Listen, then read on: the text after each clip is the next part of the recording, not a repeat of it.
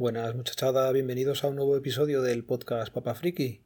Otra vez por aquí, con la garganta un poco fastidiada, me duele un poquillo al tragar, y es que estos cambios de calor, frío, de entrar a los sitios ya con calefacción y salir a la calle, pues como todos los años me va afectando un poco la garganta. Pero bueno, es lo normal, así que voy concretando cosas. Bueno, pues es lunes 5 de noviembre del 2018 y ya he recibido mi correo de la Asociación Podcast para que ejerza mi derecho a voto. La verdad es que en el correo venía puesto eh, cómo son las instrucciones y me ha generado un poco de duda. La verdad es que había que introducir el correo y el número de socio. Pues para poner eso, no sé por qué han puesto una barra o un pal, no sé, la han liado ahí un poco. Yo tenía que preguntar cómo se hacía, pero vamos, eh, el voto ya está emitido. Se supone que tenemos ahora como 4 o 5 días para poder votar y ya se sabrá quién han salido ganadores. En mi caso, el voto ha ido para la candidatura Asociación 2.0. Y es que a la candidatura Junta Directiva 2019-2020 apenas la he encontrado en podcast que comentaran su proyecto. Sí me leí el dossier que ellos mandaron adjunto a la candidatura. El tema es que de esa candidatura no conozco a nadie y de la otra sí conozco a gente en persona y, y en podcast. Entonces, por afinidad y por el proyecto sobre todo, eh, mi voto ha sido para ellos. Así que hasta el día 10 eh, se pueden presentar los votos o se puede hacer la votación, así que hasta el 11 imagino que no se sabrá qué candidatura ha sido la, ganadora. Quería haber grabado el pasado viernes con una persona en su podcast. De momento no voy a decir quién era por si no sale. A ver si podemos quedar eh, a lo largo de esta semana alguna noche y, dejamos zanjado un tema que tenemos ahí pendiente. Él sabe quién es, así que nada, si lo escuchas antes de que grabemos, ya sabes que, no te he olvidado y te tengo pendiente. Otra cosilla más, eh, este puente, el miércoles tenían actuación Héctor y Leire en el colegio, lo típico de que les visten de, en este caso eran de monstruos, y hacen una pequeña actuación, cantan unas cuantas canciones, unas en inglés, otras en español, ya sabemos. Y la cosa fue que en algún podcast anterior ya comenté que Leire era muy reacia a estas, a estas funciones. Bueno, pues en este caso se lo pegó también al hermano y nos quedamos un poquillo a cuadros cuando entraron todos los niños y no vimos entrar a los nuestros. Salimos a ver qué pasaba y nos dio otra profesora a los niños llorando que no querían actuar. Así que no pasó nada, nos quedamos con ellos en la parte de atrás de, del salón y sigo diciendo si es necesario hacerles pasar por estos trances a los niños.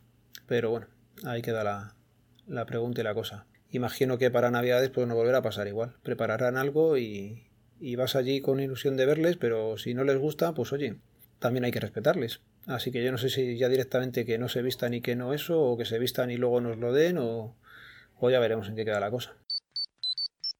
Os voy a comentar que seguramente participe en un directo este mes, el sábado 24 de noviembre, en Cervezas y Directos, que se hace en Alcobendas. Lo organizan entre otros también la gente de Diógenes Digital, a los que ya sabéis que conozco a unos cuantos y son amigos, así que me invitaron a ir y mira, hay que dar el siguiente paso, que es hacer algo en directo y, y seguramente esté por allí. Así que el cartel en principio son la gente de Diógenes Digital, invita a la casa, no hay cine sin palomitas y estocas. La verdad es que, pues mira, si no tenéis nada que hacer y queréis desvirtualizar a gente y que tomemos algo allí y de paso escuchar qué tenemos preparado y qué tienen ellos preparado, pues os invito a que os acerquéis. Otro tema que quería comentaros, eh, sigo dándole uso al LG Watch Urban y la verdad es que no estoy del todo contento con él. La mayor contrapartida que tiene es la batería. La batería con respecto al s 2 sale perdiendo por goleada, pero es que aunque no lo compares con nadie, que no te haga más que unas 30 35 horas de, de uso, pues es un fastidio el tener que cargarlo todos los días sí o sí. Pero bueno, la verdad es que luego el sistema es más completo que el dicen que usa la s 2 pero también es cierto que a veces se queda enganchado, se queda atrancado, es como si le costara. Eso de los lagazos que hablábamos antes, pues siempre se hablaba en los Samsung o en algunos móviles eh, baratunos, pues les pasa a veces a, este reloj. Y es que quieres cambiar de pantalla y o quieres eh, lanzar el asistente y a lo mejor pasan dos segundos hasta que te dice que ya puedes hablar. Por lo demás, pues bueno, tiene otras cosas que está muy bien. El poder contestar las notificaciones con voz, eh, haciendo el reconocimiento de voz Google, pues mira, es un punto. Otra cosa buena también eh, es el ver todas las conversaciones, que esto ya también lo he ido diciendo. Así que mientras hago yo la prueba, el mío se lo he dejado a un compañero, lo va a tener una semanita seguramente, lo está probando. Y a él lo que le pasaba con la IRS2, y es lo que me pasaba a mí también, eh, el problema lo tienes con que solamente ves la última notificación, tanto en Telegram como en WhatsApp, como en redes sociales. Entonces es un fastidio de una conversación en la que te escriban cuatro párrafos o cuatro líneas diferentes, en cuatro mensajes diferentes, solamente ver el último. Pero bueno, seguiré probando más cosillas. Eh, los pasos con este te los cuenta el Google Fit, pero no sé, era más fácil verlos en el Samsung y el sueño. El sueño, por ejemplo, Samsung lo coge del tirón sin hacer nada ni instalar ninguna aplicación. En este LG sí que tienes que poner una aplicación, era Sleep as Android me parece, y tienes que decirle tú aposta que te vas a dormir, con lo cual mm, ahí la aplicación no es tan eficiente como lo era la de la Gears 2 más cosillas que quería comentar para ir cerrando ya el episodio de hoy. Eh, tenía un problemilla con la Raspberry que no me cargaban las cosas de ni de Xiaomi ni de Netatmo, con lo cual no, me estaba valiendo para nada todo el tema del Home Assistant. Reinicié la Raspberry que llevaba bastantes días, yo creo que llevaba ya dos meses y pico sin reiniciarla. Y también reinicié el, gateway de Xiaomi al hacer esto ya me ha cogido las cosas de Xiaomi y el Netatmo, por lo visto, eh, debí de cambiar la contraseña y se me olvidó cambiarla aquí.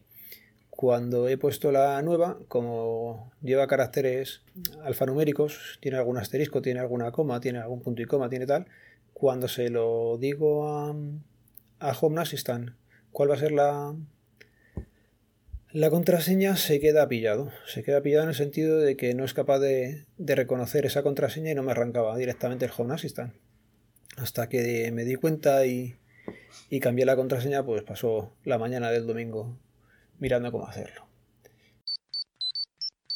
Y nada, pues ahí sigo estudiando también y estoy bastante cansado. El puente ha sido puente para mucha gente, pero no para mí. Pues el viernes trabajé mañana y tarde y el sábado por la mañana, con lo cual el resto de días, entre que quieres hacer cosas, sigues estudiando un poco, pues bastante cansado. Que eso es otra, cada vez que le meto más horas de estudio, cuando hago luego test o, o hace algún simulacro de examen o lo que sea, ves que las notas son más bajas ahora casi que al principio. Espero que le pase a todo el mundo y eso quiere decir como que sabes más y te planteas más cosas. Así que veremos cuando salga el examen, que seguramente sea para febrero, qué tal sale la cosa. Y bueno, pues nada más, ya lo digo, lo voy a ir dejando por aquí. Me está empezando a picar bastante la garganta. Así que veremos cómo terminamos la semana. Ya sabéis, los métodos de contacto quedan en las notas del programa.